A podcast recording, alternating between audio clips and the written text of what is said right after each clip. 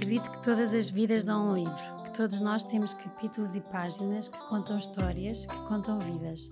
Acredito que muitas delas, quando partilhadas, podem ganhar alma, podem ajudar quem as ouve. Nas páginas com graça, vou dar voz a pessoas comuns que me inspiram e que acredito que vos podem inspirar. Vou deixar parte da história contada, porque há vidas e momentos que merecem ser homenageados hoje porque apesar de existirem momentos pesados, pesados, a vida merece ser vivida leve, leve, com graça.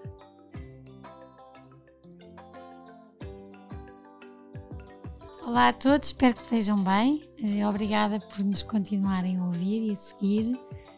Volto-vos a convidar a partilhar todas as conversas que vocês gostarem, porque cada pessoa que está aqui vem com esse objetivo de partilhar uh, e de conversarmos para quem ouvir, se gostar, partilhar e outras pessoas também gostarem e criarmos empatia e no fim ajudarmos uns aos outros. Quero agradecer hoje também mais uma vez à Sensei, que é a marca patrocinadora desta terceira edição uh, completa. Uh, sem ela, nós não estávamos aqui a conversar com estes convidados tão especiais. Uh, estes produtos que estão aqui hoje um, são essencialmente para proteger a pele uh, dos raios solares, mas ao mesmo tempo uh, torná-la suave, bonita uh, e perfeita. Mas acima de tudo, cuidar da pele com produtos muito bons e com especialidades incríveis que têm mesmo que experimentar. vejam a página no Instagram, vejam os vários produtos que, que existem. Eu, eu estou a usar uns estou a adorar. Por isso convido-vos mesmo, e reforço mais uma vez, que esta é uma empresa que tem responsabilidade social estar ao prestar do nosso projeto e quem está por trás da empresa uh, é uma grande, grande, grande pessoa com um grande coração, por isso, por isto tudo, mas acima de tudo, porque os produtos são de excelência, vale a pena uh, saberem, verem mais sobre a marca uh, e comprarem e experimentarem os produtos. Hoje Estamos aqui com alguém, estás com uma pele ótima. Eu também estou a usar estes produtos. Mas de facto tens que me dizer qual é o segredo. Mas estou à conversa com o Miguel de Bragança, um, que, que, já não nos víamos há uns bons anos. Sim. Uh, que é uma pessoa muito especial, não pela condição especial onde está, uh, mas pela história toda e pela maneira como, como sempre foi uh, divertido, mulherengo, divertido, uh, gozão, uh, mas acima de tudo, e sempre te vi assim também quando nos cruzávamos com uma pessoa que tinha um humor muito peculiar, mas que, que tinha um bom coração e ia, ia vivendo a vida. se calhar até uma dada altura, de uma maneira, mas ainda quando a vida mudou, continua a viver a vida e, e de forma tranquila, eu acho. Tanto que eu atrasei-me meia hora outra pessoa qualquer, Miguel, já estava furiosa e tu estás e, e recebeste-me de sorriso eh, com chuva à chuva e, e obrigada. Nada, nada. Por estares aqui, uh, por ires partilhar uh, parte da tua história, que uma hora não chega uh, para tanta coisa.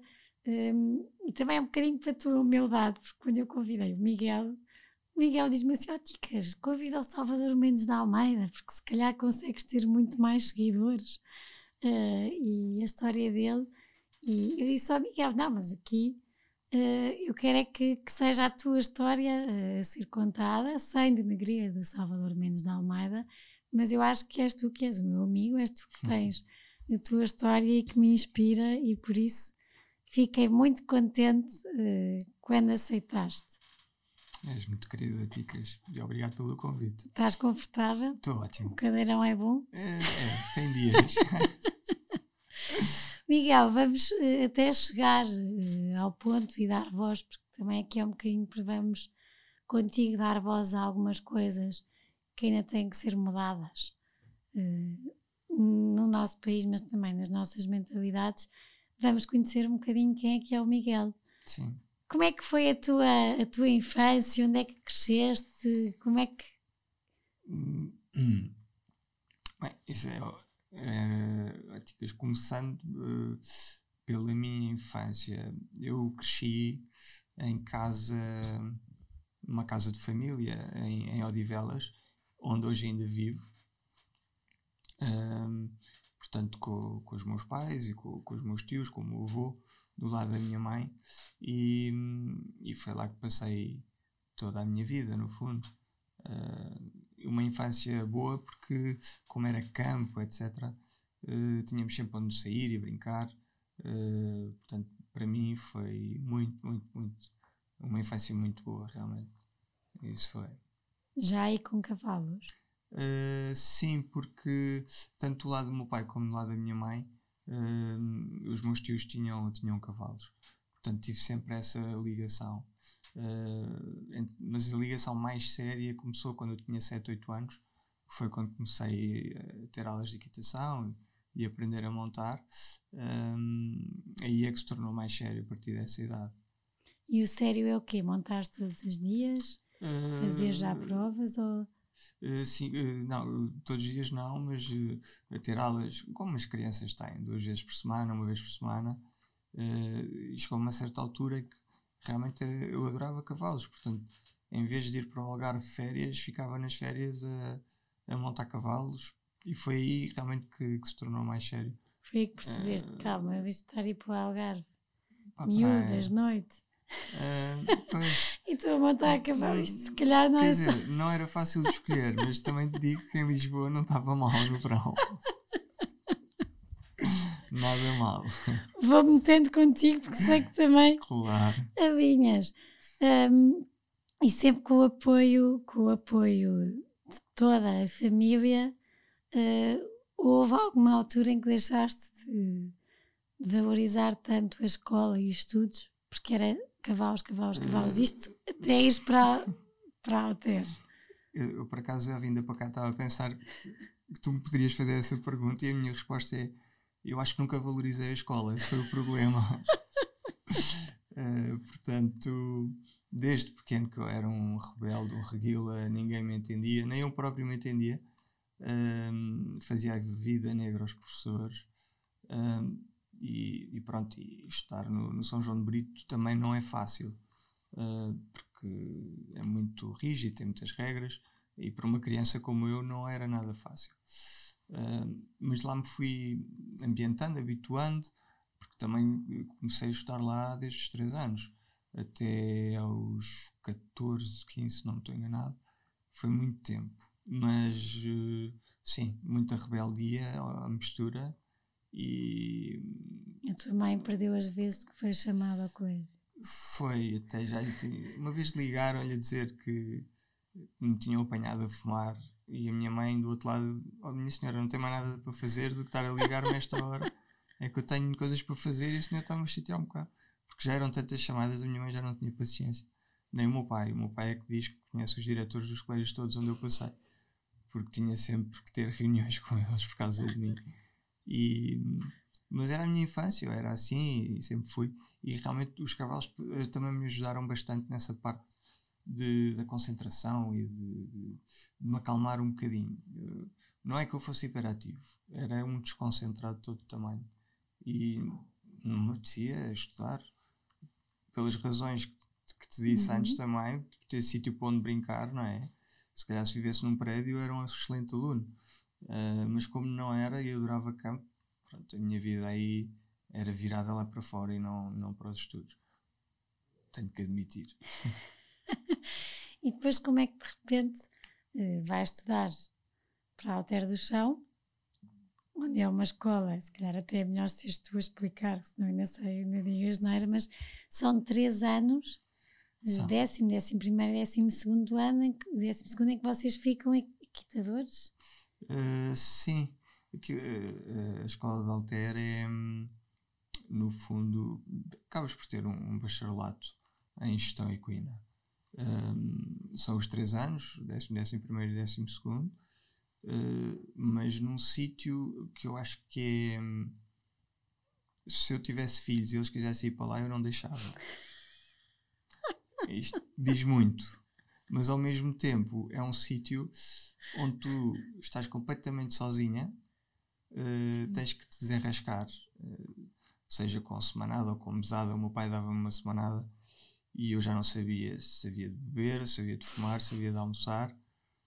Tinha que fazer escolhas. E, Uhum. Porque eu precisava do bilhete do autocarro ou do comboio para depois voltar para Lisboa na sexta-feira. E, e- mas tudo isso te dá responsabilidade também. De tal maneira que eu, no, no, no último ano, antes de ter o acidente, que foi no último ano, hum, estava sozinho em casa a estudar, que era impensável. E eu levava mesmo mais a sério, se calhar, em Alter do que, do que em Lisboa, no São João de Brito ou no Rainha Dona Leonor, também por onde eu passei. Hum, acho que, que sim, que é uma boa escola de vida, Alter. De Hum, liberdade. E de repente teres que gerir a tua liberdade. De liberdade, mas essa gestão é que é importante. A gestão da liberdade, eu acho que sim. Acima de tudo isso. Tendo essa liberdade, acredito que não fossem ligar aos teus pais da escola de Altero, ou também ligaram. Também ligaram. Também ligaram. O meu pai teve que ir lá uma ou duas vezes. Mas, ou seja, mas tinhas muito mais. Bem, se foram duas vezes, nem quero imaginar porque é que foram as duas vezes, porque num sítio onde, onde vos é dada mais liberdade, hum, tens que gerir aí até, até onde é que são, até onde é que são os Sim. limites. Eh, Porque, é assim, é eh, as aulas lá eram, eram por módulos. Eh, Uhum. portanto, um módulo que tivesse 10 aulas, agora não sei qual é o rácio, mas podias faltar, imagina, duas vezes. Eh, eu faltava três, pronto.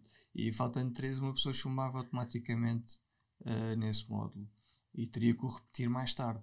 Eh, e o meu pai, acho que foi chamado na altura, foi no, no 11 de setembro.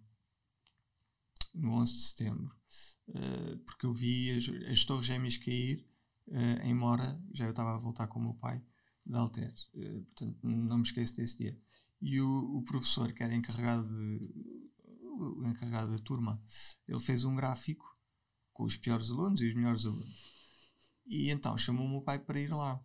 Mas a minha surpresa foi que eu não estava nem nos melhores nem nos piores, eu estava mesmo na linha, portanto, que defino quem está fora da água e dentro da água e debaixo da água. E eu estava na linha, portanto, não achei aquilo muito preocupante. O professor achou um bocadinho, o meu pai mais ou menos, portanto, ahm, eles que se decidissem, pronto, no fundo foi o que eu pedi, decidam-se porque eu já não percebo nada do que é que querem de mim. Mas, mas eu achei que estava dentro da média, no fundo. O que é que a Alter te trouxe de melhor? Hum, Alter fez-me crescer imenso, sinceramente foi. E, e a amizade eh, que tu trazes de lá é diferente de, de, de outros colégios, porque lá, se tu quiseres, passas 24 horas com uma pessoa. Eh, e num colégio normal, tu estás das 8 às 4 e depois vais para casa e se houver uma festa de anos, aí sim convidas a turma, etc. Mas ali não, ali eh, eram 24 horas ou 24 horas. E depois todos se entreajudavam, que também era ótimo, eh, porque havia sempre pessoas com menos responsabilidade do que outras e nós tentávamos destapar, entre aspas, uns aos outros nas asneiras que fazíamos. Eh, e muitas vezes juntávamos todos para fazer as neiras, que também era giro. Vocês saem de lá a aprender qualquer coisa ou não? Não sei. Sinceramente, não sei. Mas pelo menos em termos de vida, trazes amigos para a vida. Sim, isso trago. Isso. A ideia que tenho é que os, os anos que se vivem ali, em termos de equitação, não sei porque não, Esquece.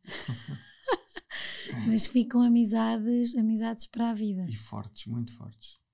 E podes não falar com essas pessoas durante 5, 10 anos e se precisares de alguma coisa sabes perfeitamente que eles estão lá ah, para te ajudar e para, para falar, etc. Não, não é diferente. É como se Estavam todos família. fora de casa, não é? Então estavam.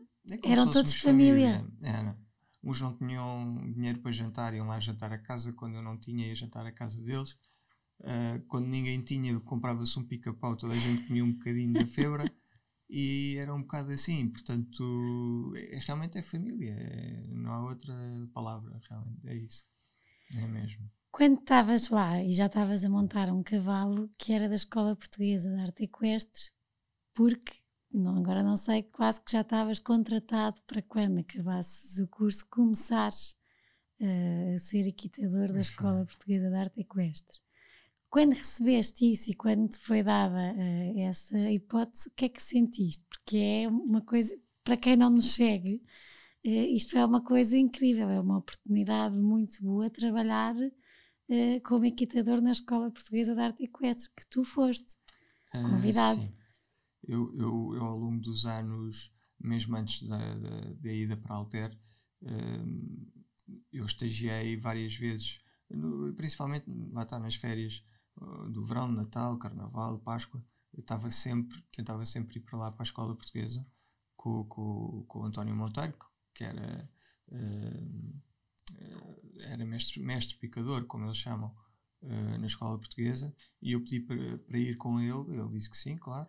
E, e pronto, e passei muitos anos a uh, passar cavalos à guia, a partilhar cavalos para outras pessoas.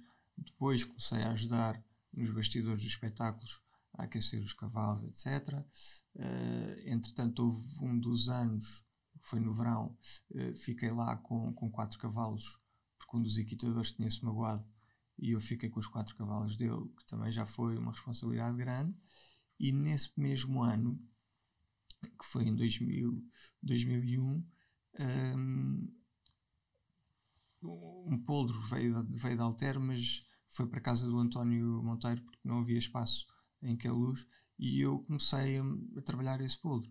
E no fim das férias, um, o, o teu tio Filipe, que, é, que, era diretor da escola, uh, juntamente com, com, o Guilherme Borba e com, e com o António, decidiram entregar-me esse poldro para, para eu levar para Alter do Chão, uh, que no fundo sim, seria o meu bilhete de entrada mais tarde para, para a escola portuguesa.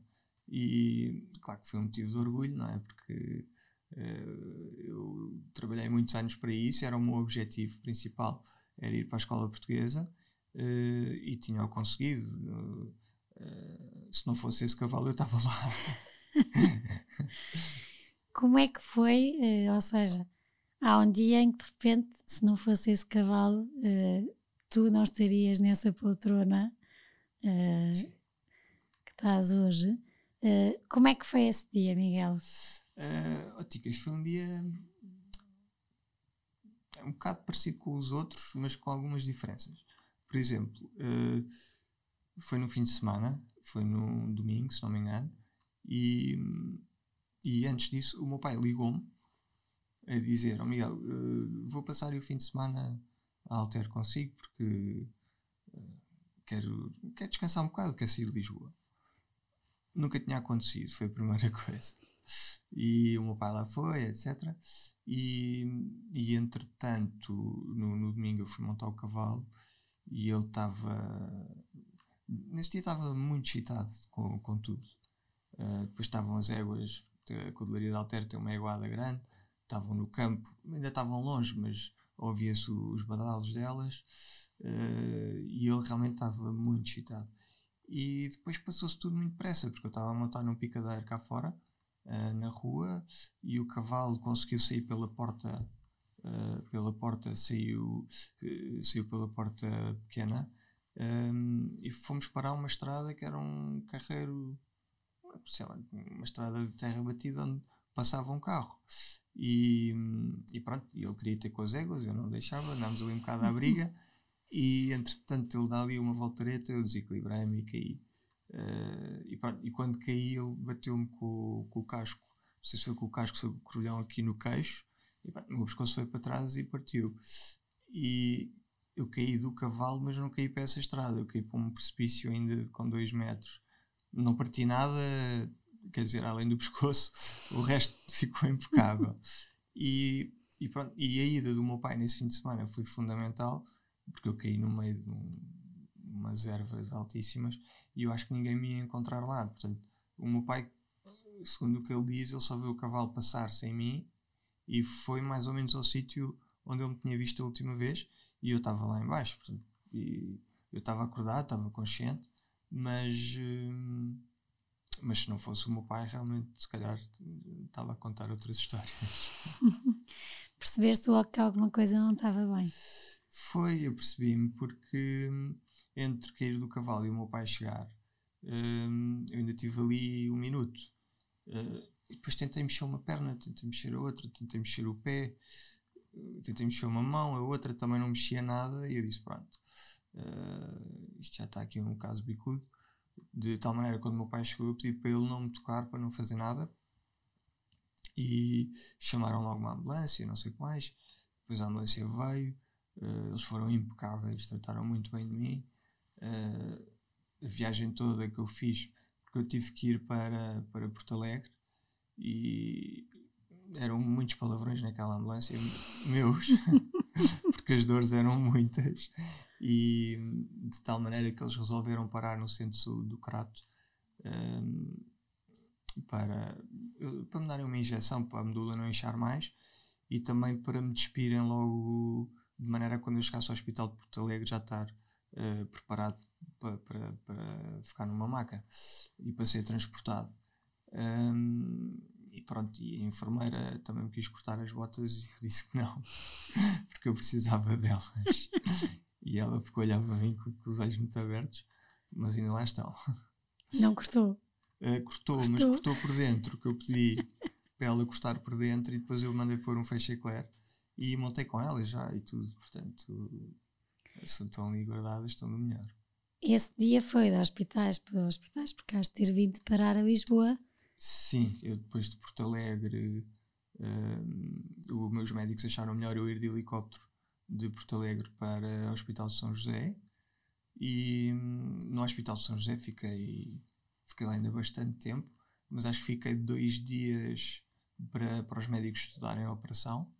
E, hum, e pronto, fui operado, etc. Cuidados intensivos, aquelas coisas todas lá recebi a notícia do que é que se tinha passado, que eu já tinha essa noção, portanto não foi assim uma notícia de, de, de que me deixasse em choque, porque eu já tinha uma certa noção disso.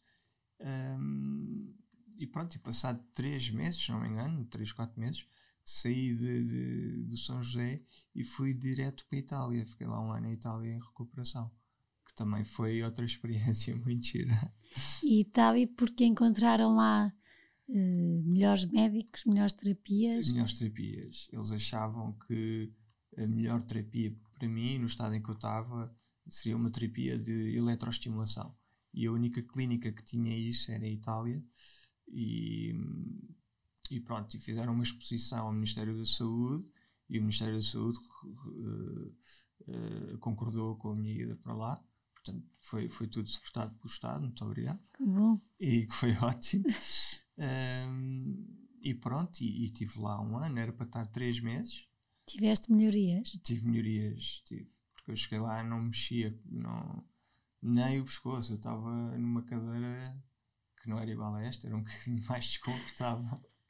Mas com a cabeça apoiada numa almofada cá atrás e não mexia nada, só a boca e os olhos. E depois fui melhorando, o braço esquerdo bastante, o direito não, também com algum movimento nas pernas um, e tive. Uh, sim, eram três meses. Passado esses três meses, o médico italiano fez outra exposição ao Ministério da Saúde a explicar que eu estava a melhorar imenso. E, e, pronto, e foi ao final de um ano, porque eles todos os meses faziam uma avaliação, e nos últimos três meses, a avaliação que fizeram já não havia a evolução que, que tinha tido nos, nos meses anteriores. Portanto, eu também vivi numa, um bocadinho numa bolha durante um ano e meio. Uh, não sabia o que era a realidade, eu tinha a papinha toda feita, não é? Tinha, eram só enfermeiras. Então estavas bem. Lindamente. Estava feliz da vida. Porque eram só enfermeiras. Eu perguntei ao Italianas? médico. Uh, eram italianas e umas. O, o, o pai era moldavo e a mãe era italiana, que era um espetáculo. E e eu cheguei a perguntar ao médico, mas isto é por currículo ou é por uh, fotografia? Não sei. Eram muito giras, todas elas, e muito simpáticas. Trataram muito bem de mim, mas muito profissionais também. No meio disto tudo, convém dizer que eram ótimas profissionais. E, e pronto, e cheguei a Portugal e deparei-me com a realidade, não é? O que é que vamos fazer agora? Arranjar... Até lá ainda não tinhas bem noção de, de, Ou seja, acontece isto, a tua vida ia ser um andar a cavalo. Uh, tinhas tudo a correr bem Sim. nesse sentido. Uh, e de repente dás por ti, uh, esse objetivo não vai ser feito e se calhar outros. Ou isso foi sendo por fase, percebeste quando foste para a Itália eu achei logo, uh, acho que foi em São José, ainda não tinha chegado à Itália, eu pus um bocadinho de parte da ideia de, de, voltar a montar a cavalo como montava antes, porque eu achei que mesmo que melhorasse não ia ficar uh, eh, 100%. Isso foi logo uma das ideias. A outra ideia que, que me passou pela cabeça foi de nunca me distanciar dos cavalos, porque eu gostava e gosto demasiado de cavalos para me distanciar completamente e fazer eh, uma vida diferente. Não, não estava no, nos meus planos. Portanto, só os moldei um bocadinho, só moldei os meus planos um bocado, que foi, não estou lá em cima, mas estou cá em baixo a chatear os outros, estão lá em cima. E foi fácil moldar isso? Uh, não foi, eh, quer dizer, uh, fácil foi. Agora, quando eu vi alguém a montar, de cima imenso também estar lá em cima. Essa parte não foi tão fácil. Um, ainda hoje não é, porque eu quando vejo as pessoas a montar, eu só penso que chatice, eu gostava de estar a fazer aquilo. Mas, mas liguei-me sempre aos cavalos, nunca me desliguei. E, e a minha vida e o meu trabalho têm sido sempre cavalos até hoje. O que é que fizeste? E também para quem nos está a ouvir, uh, podem estar na tua situação ou outras diferentes, porque eu acho até eu, até eu aprendo. Como é que conseguiste gerir isso, Miguel? Como é que de repente há uma mudança uh, que não depende de ti, que te aconteceu, uh, um azar uh, que te impede de fazer muitas coisas e que te muda fisicamente? como é que tu, emocionalmente, que eu acho que é as expectativas todas que tinhas criado para ti, um, como é que geriste isto para estares como estás hoje, que te ris, que gozas, que brincas, que, claro. que é um processo difícil? Não é fácil, não, não, não te posso mentir e dizer que é facílimo, porque não é. Mas uh, o que me ajudou sempre a pensar foi, foi, pensar que hum, há pessoas que estão piores que nós e que eu. Uh, imagina, eu podia ficar cego, podia ficar surdo eh, podia ficar mudo, não sei. há tantas coisas que se calhar me assustam mais do que estar numa cadeira de rodas. Numa cadeira de rodas posso interagir na mesma. Uhum. Uh, se calhar se me pedires para estar aqui às 8 da manhã, eu digo-te que não. Uh, mas, às 10, 10 e meia vá. Mas uh, isso é uma questão de adaptação de horários, não é mais nada. Agora, o pensar que há sempre pessoas piores que tu e e, eu, lá está, pela minha infância, por ser o rebelde que era uh, uh, e tudo isso, um, eu, eu, era tudo isso, mas a minha parte psicológica sempre foi muito forte. Porque nunca ninguém. Eu era muito teimoso, acho que continua a ser um bocado, mas era mais. E um, quando eu tinha uma ideia, ninguém me conseguia uh, demover dessa ideia. Isto é um bocado a mesma coisa, portanto, o, o psicológico a falar um, para mim é muito forte. Isso, e, e, e o meu psicológico diz-me, estar deitado numa cama ou estar a fazer coisas, calhar é mais divertido estar a fazer coisas, portanto, estar em casa com uma depressão, se calhar não vale a pena, portanto, vamos experimentar, vamos fazer. Uh, mas essa adaptação lá está, naquele primeiro ano e meio não foi difícil porque a tal bolha entre pessoas a tratarem de mim e darem-me remédios, etc., que eu não tinha que me preocupar com nada, uh, foi ótimo. E o chegar a casa é que já foi um bocado de choque do género. Mas agora tenho que encomendar coisas na farmácia. Claro que tinha a minha família, a minha irmã, os meus pais sempre comigo. Mas encomendar coisas na farmácia, arranjar uma pessoa para estar comigo, para fazer o trabalho daquelas enfermeiras espetaculares. Um, e agora, carro, como é que é? Entro, saio, vestir, despir, tudo isso, uh, talvez no primeiro ano tenha sido um bocado mais complicado. Uh, mas nunca deixei de fazer as coisas que, que queria fazer e que, que, e que gostaria de fazer. Uh, também não acabei alter, por exemplo, porque eu tive o incidente em fevereiro e acabava as aulas em julho. Uh, ainda tive uma hipótese, uh, a engenheira Madalena Roqueto foi impecável e disse ao Miguel: então eu mando-lhe as coisas, você vai fazendo. Só que foi numa fase em que eu estava nessa adaptação ainda da vida real e não conseguia focar-me. Não estavas para viver. Não estava, não estava. Não, não e infelizmente não consegui acabar. Uh, mas pronto, mas fiz muito, muitas outras coisas que também foram. Tens uma codelaria? Tenho uma codelaria, a codelaria Marquês de Marialva. Tenho agora um espaço em, em Salvaterra onde trabalho com, com o Ricardo Valenstein e com, com, o Pedro Tapadas, que são duas pessoas que estudaram comigo em Alter e eram da minha aula, portanto estás a ver o grau de amizade. Uh, são 20 anos, há 20 anos que nos conhecemos. Uh, antes disso, trabalhei com, com o António Monteiro, e, uh, depois do acidente, uh, e, e, ele ajudou-me imenso também, porque integrou-me bem neste no, no, mundo dos cavalos, no fundo, e trabalhei muitos anos com ele. e na altura fomos nós, que, que, era uma associação que era, era e é, Santo André Lusitanos nós trouxemos para cá o primeiro internacional de dressage uh, em Portugal, nunca se tinha realizado nenhum. Uh, estávamos, passávamos dias a, a, ler os estatutos e os regulamentos da Federação e da Federação Equestre Internacional para perceber no que é que nos estávamos a meter. Lá conseguimos, depois organizámos uh, esse concurso durante 10 anos, o que foi ótimo e levou a que os criadores de cavalos apostassem mais na qualidade uh, e, e, e, na qualidade dos cavalos e dos cavaleiros. E no meio disto tu também voltaste a montar? Sim, depois comecei a ter uh, sessões de hipoterapia, que foi lá que usei as minhas botas outra vez. Ainda bem. cortadas. e, e, e que me fez lindamente, tanto à cabeça como também uh, fisicamente foi, foi ótimo. Isso foi. E, e também tenho grandes amizades uh, daí, de, de, desse lado, portanto, parte de fisioterapia, etc. O meu fisioterapeuta é um do, do meu melhor amigo, um dos meus melhores amigos mesmo. É de coração, portanto, uh, tu tens uma, um lado bom, não, não há coisas com, com, com lados. Levas tudo muito leve-leve. Sim, se quiseres. Muito tranquilo. Sim, sim.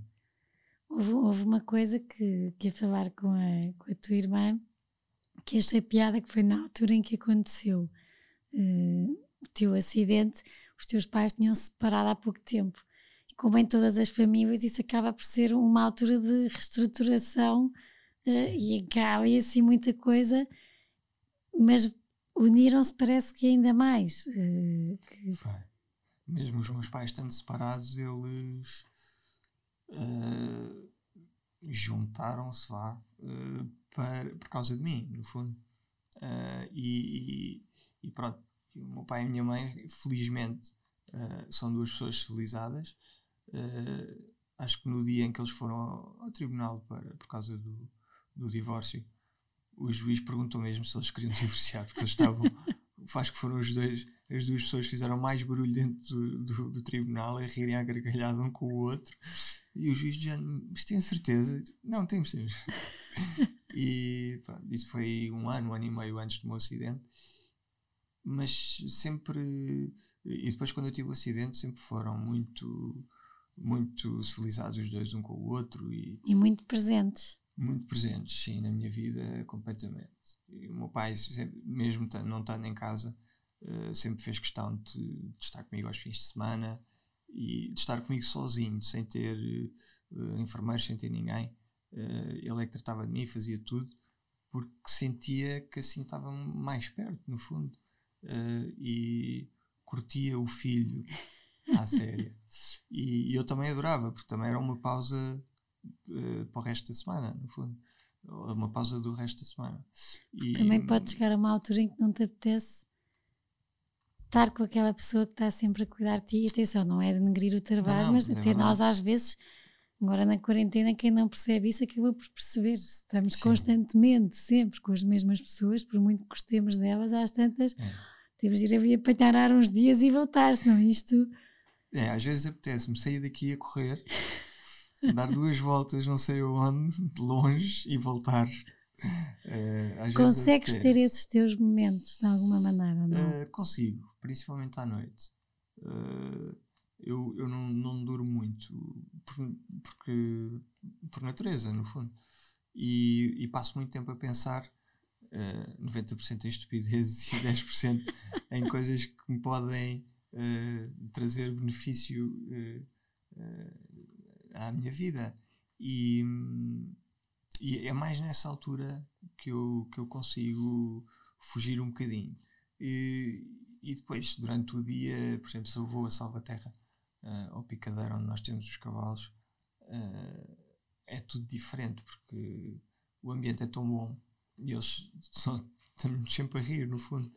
Uh, e, E ali tens a tua tem- autonomia. tenho a minha autonomia, porque eh, agora com esta cadeira elétrica eu vou para todo lado sozinho, não, não há stress nenhum, mas hum, ver um cavalo a trabalhar, qualquer coisa, eu estou a olhar para o cavalo, mas estou a pensar em mil e uma coisas ao mesmo tempo, eh, e pronto, e, e assim eu vou-me conseguindo equilibrar, eh, no fundo, é um bocado isso. Eh, porque pronto, a mente tem que ser eh, tem que ser alimentada, não é? E esses bocados alimentam-me. na Quando tens verdade. namoradas, porque eu que continuaste, também consegues, ou seja, consegues ter eh, uma vida a dois se quiseres. É Isto é só para ver se ponho o número ali a passar ou não do Miguel. Tens que dizer se estás livre ou não. Eu agora estou um bocadinho, estou um bocadinho livre. Só vou pôr o número. não, mas isto para explicar. A três, porque tens de ter sempre. eh, Tenho que ter sempre o, o meu empregado, que é o Ivan, que é uma pessoa impecável, já está comigo há 7, 8 anos, já me conhece de Gingera, já aponho algumas se namoradas calhar minhas devia ter também. ligado a ele. Ah, não ias perceber muito das respostas que ele te ia dar, acho eu. Eu inventava. Porque ele, ele é da Ucrânia, não fala muito. Eu inventava. Exato. Esse era o perigo. Então, aí já se tornava mais perigoso. Não, mas eu digo isto porque quem não conhece o Miguel, o Miguel era muito namoradeiro, para não dizer outro nome. Ahm, desde também discussões entre as amigas da tua irmã, ah, porque o Miguel fez-me isto e está com o outro e está ao mesmo tempo comigo. E tá... Minha irmã chegou full à casa duas vezes por causa disso. Porque teve duas amigas dela à pancada, que é uma coisa que nunca tinha visto. Por isso, isto para, para te perguntar, também essa parte também é uma parte que tem uma mudança. Ah, Sim. também consegues gerir Ah, ou essa- sofres mais com essa parte? ah, não, essa parte eu consigo gerir, mas quem tem que gerir melhor é a pessoa que está comigo. Porque eu já estou habituado, no fundo, a Uhum. estar eh, como estou e, e com a pessoa neste momento, que é o Ivan, não é a minha namorada, mas é quase. Ah, e entrar uma terceira pessoa, para já entrar no espaço do Ivan não é fácil, porque ele é Então, se calhar temos de trocar o Ivan por uma Ivana. Uma Ivanka? Podia ser, podia ser. podia ser. Não me importava nada. Ah, não, mas ele. Mas desculpa, diz. ele não, ele é muito. Ele é muito possessivo do espaço. Não é de mim, mas é do espaço. E. hum, Mas as últimas namoradas que tive, por acaso, adaptaram-se bem, sim. Adaptaram-se bem. ao- aos Isso é, é bom porque eu acho que também para quem nos está a ouvir que é, é isso, é- a vida continua mesmo, de uma maneira diferente, mas Sim. continua. Ah, Em tudo. Em tudo. Tem que ser. boa. Vais a casa, uma casa normal, típica portuguesa, numa quinta, tiveram que ser feitas adaptações. Ou não? Oh, Em minha casa? Sim, Não, por acaso não. não. Tive sorte. conseguias. Tive sorte porque eh, a minha casa, que é, que é a casa da minha mãe, que minha mãe detesta que diga que ah, é a minha casa não. É a nossa, é a nossa casa. É a nossa casa. Nós, eh, aquilo é tudo térreo. Portanto, é a minha sorte. Depois há ali umas escadas para o... Nós temos depois um pátio almoçamos e ja- jantamos no verão cá fora. Hum, Foi só fazer uma rampa. Não, por acaso tive sorte nesse aspecto. Ahm, E normalmente quando vais a outros sítios tens essa sorte. Uh, acho que 90% das vezes não. Mas eu comprei já uma carrada de rampas para ter no carro por causa disso, porque já estou à espera de chegar a um sítio que tenha sempre barreiras, obstáculos, seja o que for.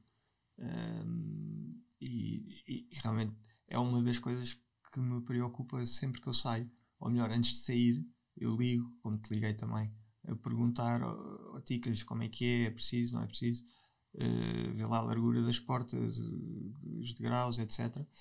Porque a maior parte, mesmo que haja fiscalização, nas casas novas a fiscalização não, não funciona. E, e, e, digo isto até pela minha irmã e pelo meu cunhado, que fizeram uma casa lá em Santo Estevão e a casa foi toda pensada para não ter degraus, porque, e o terreno ainda por cima era em declive, eles tiveram que, que nivelar o, o, terreno para fazer a casa uh, sem, sem degraus. O que para mim também é ótimo, porque eu sei que posso lá ir sempre que quero sem avisar, ou ir à última da hora, porque não existe nada que, que, que tenha barreiras. Agora, muitos sítios, principalmente em Lisboa, uh, como pessoa vai a um restaurante, uh, ao teatro, seja onde for, e muitas vezes eu tenho que passar desta cadeira para outra cadeira manual porque é mais pequena e dá para subir escadas, porque é mais leve. Uh, mas tenho que ir a braços, depois não é confortável para mim, não é confortável para quem está comigo. Uh, mas sim, há muitos sítios que. Isso enerva? Enerva. Enerva. Porque é tão mais fácil pôr uma rampa no sítio onde há escadas do que pôr uma escada no sítio onde há, onde há rampas. Porque rampas toda a gente sobe. Agora, escadas só sobem alguns neste, neste caso. Só e eu acho que até, até no limite, ainda, ainda se ofende, mas eu até acho que é um bocadinho de burrice. Porque nós todos vamos envelhecer. Nem que seja isso. Eh, todos nós vamos envelhecer ou vamos começar a ter que andar de bengalas, de cadeiras de rodas, lá chegarmos, se Deus quiser. Por essa razão que, que e digo isto, agora isto vai em casa uh, a brincar com a minha sogra, agora mata-me. Mas digo sempre, a tia vai ficar ali, porque se ficar ali não chega à sala, porque a sala uhum. tem degraus. Um, e é verdade, nós às vezes não pensamos as coisas, até um, as casas de banho têm todas as banheiras, têm todo o degrau para ir para o chuveiro, o que seja, há de chegar a uma altura uhum. em que o nosso próprio corpo também envelhece e não vai estar. Eu, eu lembro, se formos a ver, eh, as pessoas mais velhas de repente caem da banheira e ficam ali com uma operação afemoral, que seja, e começam a vir daí os problemas e até eram saudáveis até uhum. então. Por isso, quando eu digo até um bocadinho, para mim não é só. Uh, o estético, eu acho que passa um bocadinho pela burrice Sim. de não estarmos a, a programar a nossa, a no, os nossos passos uh, a longo prazo. É, porque tem que ver um bocado a parte prática. Porque acho que uma pessoa, não sei, uh, já conheci pessoas que partiram uma perna, tiveram que andar de moletas e dizem isto é mesmo chato de escadas e subir escadas com moletas. Bem-vindo ao meu mundo é um bocado assim. As pessoas só percebem quando é mesmo uh, radical. E, hum, As mães também percebem, Miguel. Porque quando começamos a andar com os carrinhos de bebês. Ah, pois, exatamente. E de repente uh, chegamos a um sítio e é só escadas e temos que levar o bebê e o carrinho e as escadas todas, acho que aí também começamos a ter uma noção do que é que é isto das escadas e não existir um elevador ou uma rampa. Exatamente, exatamente. Mas é, é lá está, temos que ir ao, parte, ao radical para conseguir uh, perceber isso. Mas, e ainda falta é, fazer muito. Eu acho que sim. Eu, eu felizmente não vou muito a Lisboa. Uh, e agora com os Covids, etc., também não vou jantar fora muitas vezes. E eu tenho sorte em Salvaterra é uma, uma vila pequenina, mas os restaurantes em si não estou a ver, pronto, tem um degrau à porta, dá para pôr uma, estas rampas que eu tenho, dá para pôr, não é muito chato, mas se tivesse uma rampa, era escusado andar com ela. Uh, mas a maior parte lá do, do, do, dos sítios que eu frequento em Salvaterra até dão para ir uh, melhor do que em Lisboa, dão, dão para entrar, para sair. Uh, mas pronto, em Lisboa é o que é. Em Lisboa, não consegues, sentes que é uma coisa pessoal de não me estão a deixar entrar só porque não tem uma rampa? Não, ou não. consegues Não, Pronto, eu, eu olha. pensei nos outros milhares que também estão na mesma situação e que se calhar gostavam de vir e não conseguem exatamente por causa disso. Por isso as pessoas mu- muitas vezes deixam de fazer programas, isolam-se mais, para já porque não têm eh, apoios eh, como deve de ser eh, da parte do Estado. Isso é uma realidade. E por outro lado, porque tens esses obstáculos todos. E há muitas pessoas que, que o trabalho é tanto e a chatice é tanta que às vezes não lhes apetece. Preferem não sair. E isso depois é, é, é um bocado mais chato por causa da. Lá está, a moral, a parte psicológica, afeta tudo, não é? Acaba por afetar. Porque é tal coisa, eu não consigo. O meu pai diz sempre: não diga que não consegue, você consegue tudo. Está bem, mas se calhar subir do- dois degraus com esta cadeira, não consigo Não mesmo. consegues. Não consigo mesmo. E é isso que frustra uma pessoa, no fundo. É chato. É um bocadinho já por uma coisa que te aconteceu, tens que estar nesse cadeirão. Ah, e de repente, que já limita em algumas coisas, e de repente, só porque alguém prefere um degrau ou uma rampa, que é tão mais Claro. fácil, a tua vida ainda fica muito mais limitada, que tu não queres que seja, porque queres sair, queres ir a um teatro, queres ir ao cinema, queres o que seja, sem ser. E agora, chego lá Exatamente. e dá ou não dá. Vou É um ser o, o peso sem ser o peso, mas será que vou ser agora não dá para irmos? Eu tenho que chatear esta gente toda para me carregar às costas para ir. Eh, Mas é mesmo assim. Eu estive na África do Sul, t- tive uma namorada sul-africana, e eu estive lá, ehm, e lá os acessos eram ótimos. Tudo tinha rampas. Aquilo podia ser um país de primeiro, segundo, terceiro mundo, o que quiser chamar. Mas no sítio onde eu estive e no hotel onde eu estive, principalmente, o hotel era espetacular porque era um casino, hotel, eh, cá fora tinha uma esplanada. Não era uma esplanada, era um, mesmo terraço enorme, eh, cheio de restaurantes. Tu podias escolher os que quisesses e todos os restaurantes tinham rampas, tudo tinha rampas. Portanto, aí, e os elevadores eram muito largos e muito grandes. Deve ter sido das viagens que eu fiz em que não me senti constrangido para ir a lado nenhum. Uh, tudo tudo tinha, tinha acesso. Mas digo há, um, há, um, há uma aplicação que é hum, mais acesso, se não me engano, uh, que foi o Salvador Mendes de Almeida que fez da Fundação. E as pessoas podem ter essa aplicação no telefone e sempre que vão a um sítio onde não haja acesso ou que não tenha uma casa de banho, não tenha rampa, que tenha degraus, etc., podem escrever nessa aplicação. E essa aplicação o que é que faz? Faz uma queixa contra esse sítio. E, e, vai mesmo, mete-os em tribunal. E eles terão que regularizar eh, essa situação. Portanto, e eu acho que tem ajudado imenso essa aplicação, tem ajudado imenso as pessoas eh, também a mudarem um bocado aquilo que pensam e, e a maneira como constroem nos sítios. Eh, e, pronto, e- e realmente tem- tem, tem funcionado. Comigo já funcionou. Já fiz uma ou duas queixas. Teve que ser. Diz-me uma coisa, eh, neste processo todo, eh, como tu dizes, às vezes acabam por deixar de fazer tantas coisas, porque já não te, já não te apetece o processo também de vestir-te, de arranjares, já não é em 10 minutos, eh, é demorado. Deixaste pessoas por pelo caminho, Em relação a quê? De, de de amigos, de, Ah, não sei. ou os que ficaram são os que interessam. Eu acho que sim. Acho que é mais por aí. Porque os que foram embora realmente é porque alguma coisa estava mal. E, e os que ficaram desde sempre, e, e amigos novos também, depois do, do acidente, também conheci muitas pessoas que ainda hoje são meus grandes amigos e aceitam os meus defeitos e também aceitam as minhas qualidades. Ahm, e eu acho que isso é que realmente interessa. Os que te deixam meio caminho ou que, que te viram as costas ou que deixam de te falar de um dia para o outro, vais dar importância para quê, não é? Não, não vale a pena, acho eu. E, e, e- e- felizmente tenho muitos amigos, ah, mas amigos, amigos, só contas pelos dedos de uma mão, não, É sempre, não não, é? contas mais, não. Aquela Essa- ilusão de quando somos miúdos e achamos que temos.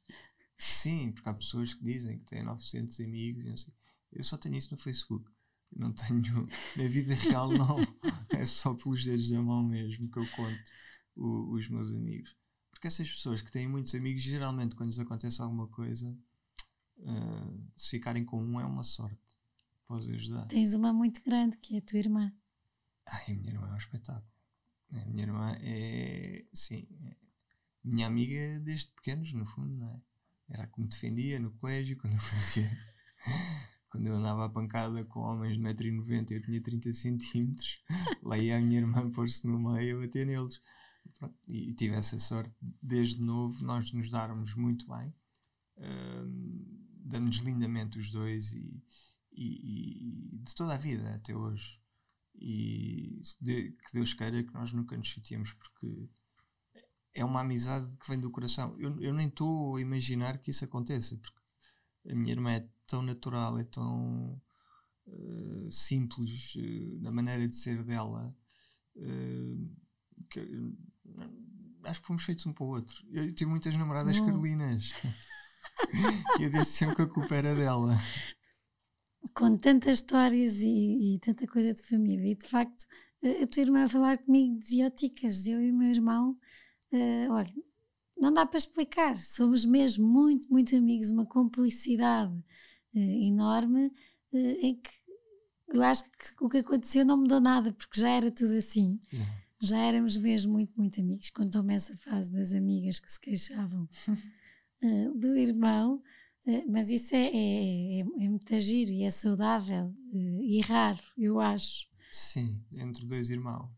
É, eu conto pelos dedos as vezes que nós nos chateámos, mesmo em pequenos, andámos à batatada. Uh, muito raro. Tens aquelas birras de criança, não é? No fundo, mas nós de, sempre nos ajudámos um ao outro. E a minha irmã, mais do que eu, porque era a mais velha, não é? E aquela fase uh, em que dois anos faz muita diferença. Mas nós, até a sair à noite e não sei o que mais, em Lisboa, éramos praticamente o mesmo grupo tínhamos o mesmo grupo de amigos. E eu saía à noite imensas vezes com a minha irmã. Não... E nunca te sentiste um peso? Para a, minha para irmã? a família? Oh, não. Uh, nunca pensei nisso, queres que te diga. Bom. Porque eles nunca me mostraram também isso. Que, que eu fosse um peso, fosse um fardo, fosse, fosse o que fosse. Nunca, nunca me mostraram isso. E, e esse tal primeiro ano, depois de, quando voltei para casa, vindo de Itália, não foi um ano fácil, tanto para mim como para a minha família, porque no fundo era uma adaptação não só para mim, mas para todos. E, e, mas não de todo, acho que não. Nunca me senti assim, nisso não. Ué. Felizmente para os meus pais e para a minha irmã. Bom, sabes que eu acho que também eh, a tua maneira de ser e a maneira como levas as coisas e, e essa parte essa gestão psicológica tão boa que faz, eu acho que também vem muito da família que tens e, e, dessas bases todas e de muito amor uh, que fazem com que tu também reajas às coisas de maneira leve, leve. Uh, sim, sim. Faz, faz parte, realmente é, é uma família com muito.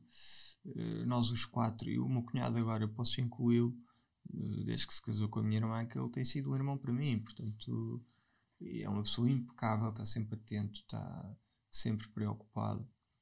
Uh, eles antes de se casarem tiveram uma dúvida que vieram falar comigo, foi o género. O meu cunhado vira-se, oh, oh, Miguel, sabes que vou casar com a tua irmã uh, e estamos aqui com um problema, porque eu queria que tu fosses meu padrinho, mas a tua irmã também quer que tu sejas padrinho dela de casamento. Portanto, o que é que faz mais sentido? E eu disse: Eu adorava ser padrinho dos dois, mas como não posso, eu tenho que ir para a minha irmã, porque é de sangue. Porque, No fundo, a diferença foi essa, porque eu adorava ser padrinho dele também, porque gosto imenso do meu cunhado, é uma pessoa incansável, trabalha que se farta para, para a família que tem e, para, e, e, e é tudo para os outros. É, é, é um mãos largas, no fundo, de decoração. É como tu. Um bocado de fome. Eu sou menos fona. Não, estou a brincar, ele é impecável, é mesmo. Agora a acabar as três perguntas, que se não, se não viste, eh, qual é que foi o dia mais leve, leve que tiveste? Mais Ou um leve? Dos? Óticas. Não sais desse cadeirão enquanto não responder. Pois é isso. Realmente. Como é que te sentiste bem? Olha, se calhar no dia que estávamos, há bocado estávamos a falar nisso, foi no dia em que me ligou o, o teu tio Filipe Graciosa a dizer que eu ia levar o cavalo para Alter. E no mesmo dia também me ligou o, o tio Guilherme Borba, que para quem não conhece, no mundo dos cavalos é, é um deus. E eu tive a sorte de trabalhar em casa dele, mas com o sobrinho dele, e de, e de privar muito com ele. E ele também me ligou a dar-me os parabéns pelo estágio que eu tinha feito na escola portuguesa. Uh, foi assim um dia em que eu respirei de, de, alegria, no fundo, foi, foi deve ter sido. Uh, mas há hum. muitos, há, há muitos. Uh, há dias felizes, como é evidente, mas e podia escolher mais, mas este para mim, pessoalmente, mesmo para mim, é foi, foi um dia com muito significado. Isso foi. E o mais pesado? O mais pesado. Tenho dois. Posso escolher dois? Podes, podes. Foi o dia em que eu tive, tive o acidente, como é evidente. Esse dia marcou-me e, e foi o dia em que eu acordei da, da, da anestesia da operação e não sei o que mais, porque eu tive a dormir dois dias. Uh, foi o dia em que eu acordei e que hum, realmente percebi: bem, isto vai mudar, de alguma maneira vai mudar. E, e deve ter sido, devem ter sido essas duas, mais ou menos essas duas. Choraste muito nesse dia? Uh, não. Não, eu, eu chorei. Chorei duas vezes, três vezes por causa disto. Uh, chorei uma em São José, mas mais tarde já estava no quarto. Estava, já era um tédio lá estar. Uh, e eu só queria ir embora. E foi aí que comecei a chorar. E outra vez qualquer em Itália, já não sei porquê. Uh, já chorei por outras razões, mas, mas diretamente por, por isto foi, foram essas duas vezes. Isso foi. A vida tem graça. A vida tem muita graça. Tem mesmo. Obrigada uh, por esta conversa, por partilha. Gostei imenso. Obrigado, Baticas conversar contigo. Uh, bem, se não se inspirarem com o Miguel, então não sei. uh, mas acho que, que, é uma inspiração pela maneira como, como leva a vida, como reagiu a, a, a, ao que a vida de repente lhe deu e, e mudou, mas acima de tudo eu acho que pelo coração e pela maneira muito leve, leve e a capacidade de gestão emocional uh, que tem para gerir isto tudo Uh, quem estiver a ouvir pelo Spotify não tem a sorte de ver o sorriso uh, uh, do Miguel, que se vê mesmo que é uma pessoa que está que tá de bem com a vida, que está feliz e que, que a tenta levar da melhor maneira e que tem a sorte de, de estar rodeado de amor, de pessoas, mesmo que sejam poucas, que são as dele. e que com este amor, é o que eu acredito, fazem com que o Miguel também seja assim positivo tenha objetivos, que, que siga para a vida, ainda que se divirta, que namore miúdas. Mas calma, calma. Vejam. Um, e por isso, muito obrigada por estarem desse lado. Continuem a acompanhar e o resto de uma boa semana. Beijinhos.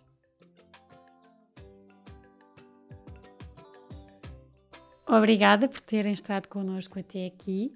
Eh, para terem acesso a, conteúdos exclusivos do podcast Páginas com Graça, como quem serão os convidados e saberem com antecedência, poderem fazer-lhes perguntas, eh, terem acesso a conteúdos extra que, que vamos conversar e que, que, vamos falar aqui. Eh, poderão ser patronos. Uh, a descrição está no, perfil, como poderão e, e como poderão sê-lo, e será sem dúvida uma mais-valia e um grande apoio para este projeto que eu acredito e que acho que os meus convidados também gostam e que irá contar muitas histórias e que, claro, que se tiver a vossa ajuda e o vosso apoio, poderemos continuar a conversar mais e a deixar capítulos e livros contados.